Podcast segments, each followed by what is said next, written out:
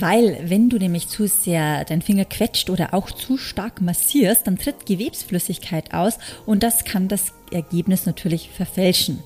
Beim Schneiden vom Obst kann da das Messergebnis schon mal sehr, sehr erschreckend hoch sein und dann für, für Panik sorgen, obwohl es nicht begründet ist. Hallo und herzlich willkommen bei Diabetes im Griff, deinem Podcast rund ums Thema Typ 2 Diabetes. Heute wieder mit mir, Barbara Seidel, und es geht ums Thema typische Fehlerquellen beim Blutzucker messen. Bevor wir direkt ins Thema einsteigen, kleine wichtige Info für dich. Falls du es noch nicht getan hast, unbedingt den Podcast direkt abonnieren und gerne eine 5-Sterne-Bewertung dalassen, damit wir natürlich so viele Typ-2-Diabetiker wie möglich erreichen und ihnen zu einem besseren Leben verhelfen können.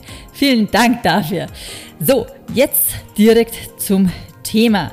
Und zwar, äh, viele Typ-2-Diabetiker messen natürlich auf täglicher Basis ihren Blutzucker, andere vielleicht äh, mal wochenweise, andere wiederum gar nicht, aber grundsätzlich macht schon Sinn, um die ja, den Überblick zu behalten und auch zu wissen, ob das so funktioniert, was man denn so macht, ähm, da auch regelmäßig zu kontrollieren.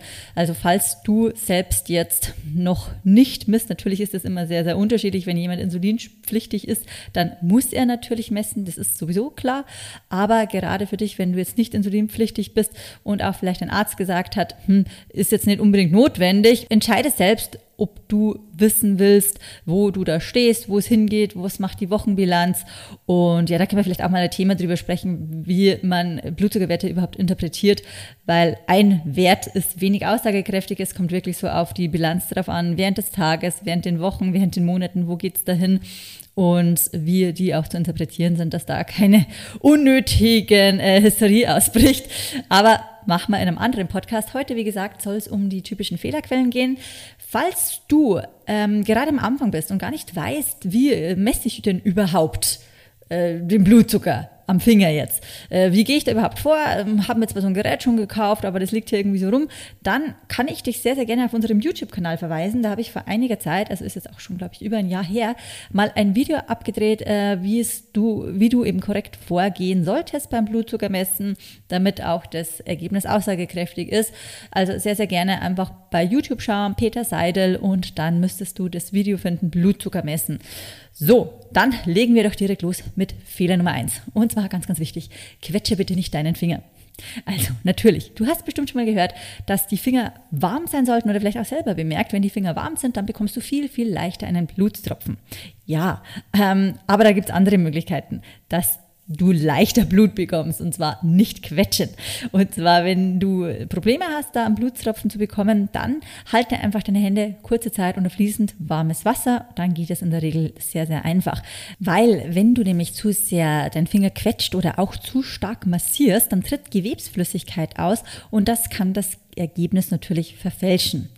Also unbedingt, ähm, wenn so, so, so leichtes Ausstreichen nicht reicht vom Finger, dann einfach nochmal Hände unter fließend warmes Wasser halten und wahrscheinlich dann nochmal stechen. Aber so hast du eben die äh, Sicherheit, dass der Wert auch aussagekräftig ist. Fehler Nummer zwei, Desinfektionsmittel wurde verwendet. Und da muss man natürlich ganz klar unterscheiden, wenn du im Krankenhaus bist, dann wissen die Pflegehelfer, was sie machen und legen da natürlich auch Wert darauf, dass das Desinfektionsmittel korrekt angewandt wurde.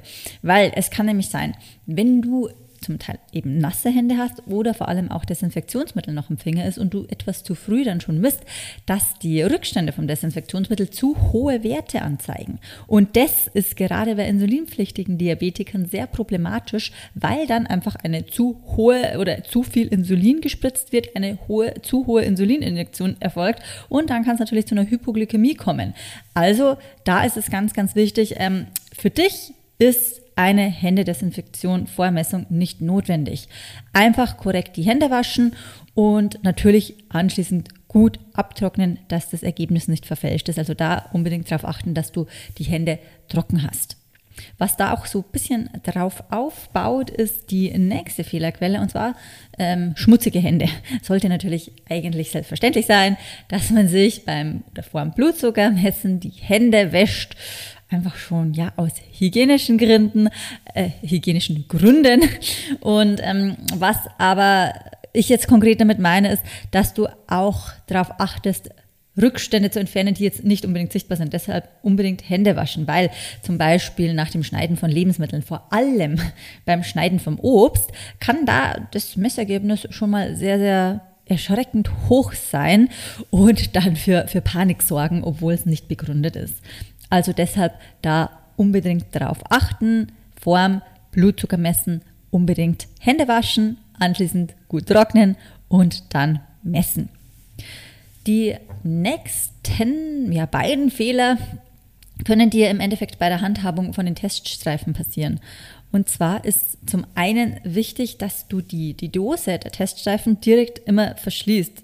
Wenn du einen rausgenommen hast für die Messung, danach direkt wieder zumachen. Weil wenn die ähm, ja, oder Feuchtigkeit dann in die Teststreifen kommt, dann kann das auch zu falschen Messergebnissen führen und natürlich ist dann die ganze Box der Teststreifen kannst du dann im Endeffekt wegschmeißen, weil du dich dann nicht mehr drauf verlassen kannst, weil das Ergebnis nicht mehr aussagekräftig ist.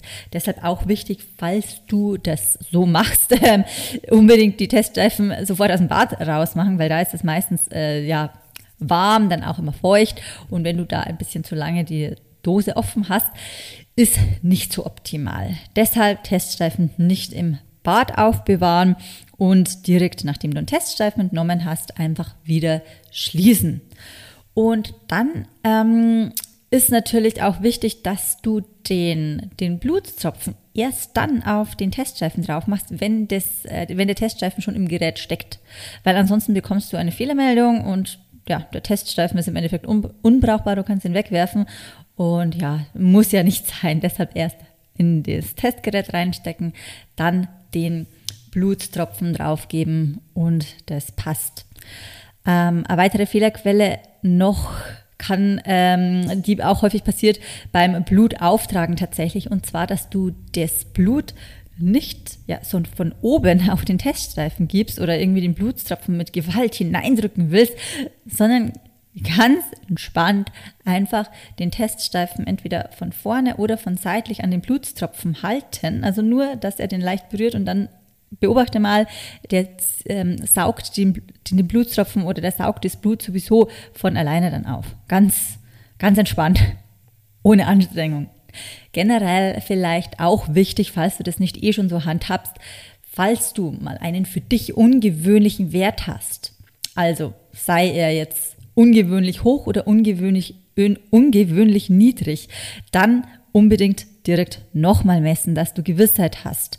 Weil es kann tatsächlich auch sein, hat man auch schon häufig, dass einfach ja, die Teststreifen, die neue Charge irgendwie mit Fehler behaftet war oder vielleicht nicht korrekt gelagert wurde, dass du dann eben da tatsächlich falsche Messergebnisse hast, um 20 bis 30 Punkte höher, als es für gewöhnlich der Fall war. Und dann beim Öffnen einer neuen pa Verpackung hast du keine so ungewöhnlichen Werte mehr. Was natürlich jetzt wichtig ist, äh, wenn die Werte extrem, extrem niedrig sind äh, und du denkst oh, okay, der ist jetzt bei 50 oder bei 40, nein, das hatte ich noch nicht, das fühle ich mich schon so komisch, äh, nehme ich mir doch nochmal die Zeit und miss, nein, da musst du natürlich dann handeln und sofort dem entgegenwirken. Das ist ganz, ganz wichtig.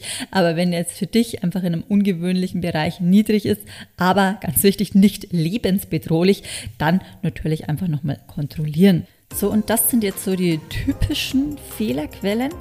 Äh, was ich dir jetzt vielleicht auch noch kurz mitgeben möchte, ist, dass du dir das Stechen so angenehm wie möglich machen kannst. Und zwar ähm, zwei kleine Punkte noch. Am besten nicht den Daumen oder den Zeigefinger verwenden zum Stechen, vor allem, weil einfach aus dem Grund du die am häufigsten im Alltag benötigst und dann immer wieder ja, Reizung ausgesetzt bist. Und das zweite ist, stich dir eher seitlich in den Finger, da laufen weniger Nerven durch und die Stelle ist dann dadurch eben weniger schmerzempfindlich. Das nochmal so als kleine Tipps für dich. Und ansonsten, wie gesagt, schau dir dazu einfach das äh, praktische Video zum korrekten Blutzuckermessen auf YouTube an. Und das war es jetzt mal so, ja, oder ein kleiner Überblick von den häufigsten Fehlerquellen. Und ich hoffe, du konntest wieder, wie immer, was aus dem Podcast was für dich mitnehmen. Wenn dem so ist, nicht vergessen, abonnieren, 5-Sterne-Bewertung dalassen Und ich freue mich, wenn wir uns beim nächsten Mal wieder hören, beziehungsweise wenn du mich beim nächsten Mal wieder hörst und wir dir wieder sehr, sehr viele Infos mitgeben können zum Thema Typ 2 Diabetes. Ich wünsche dir noch einen schönen Tag und natürlich beste Gesundheit. Mach's gut, bis zum nächsten Mal. Deine Barbara.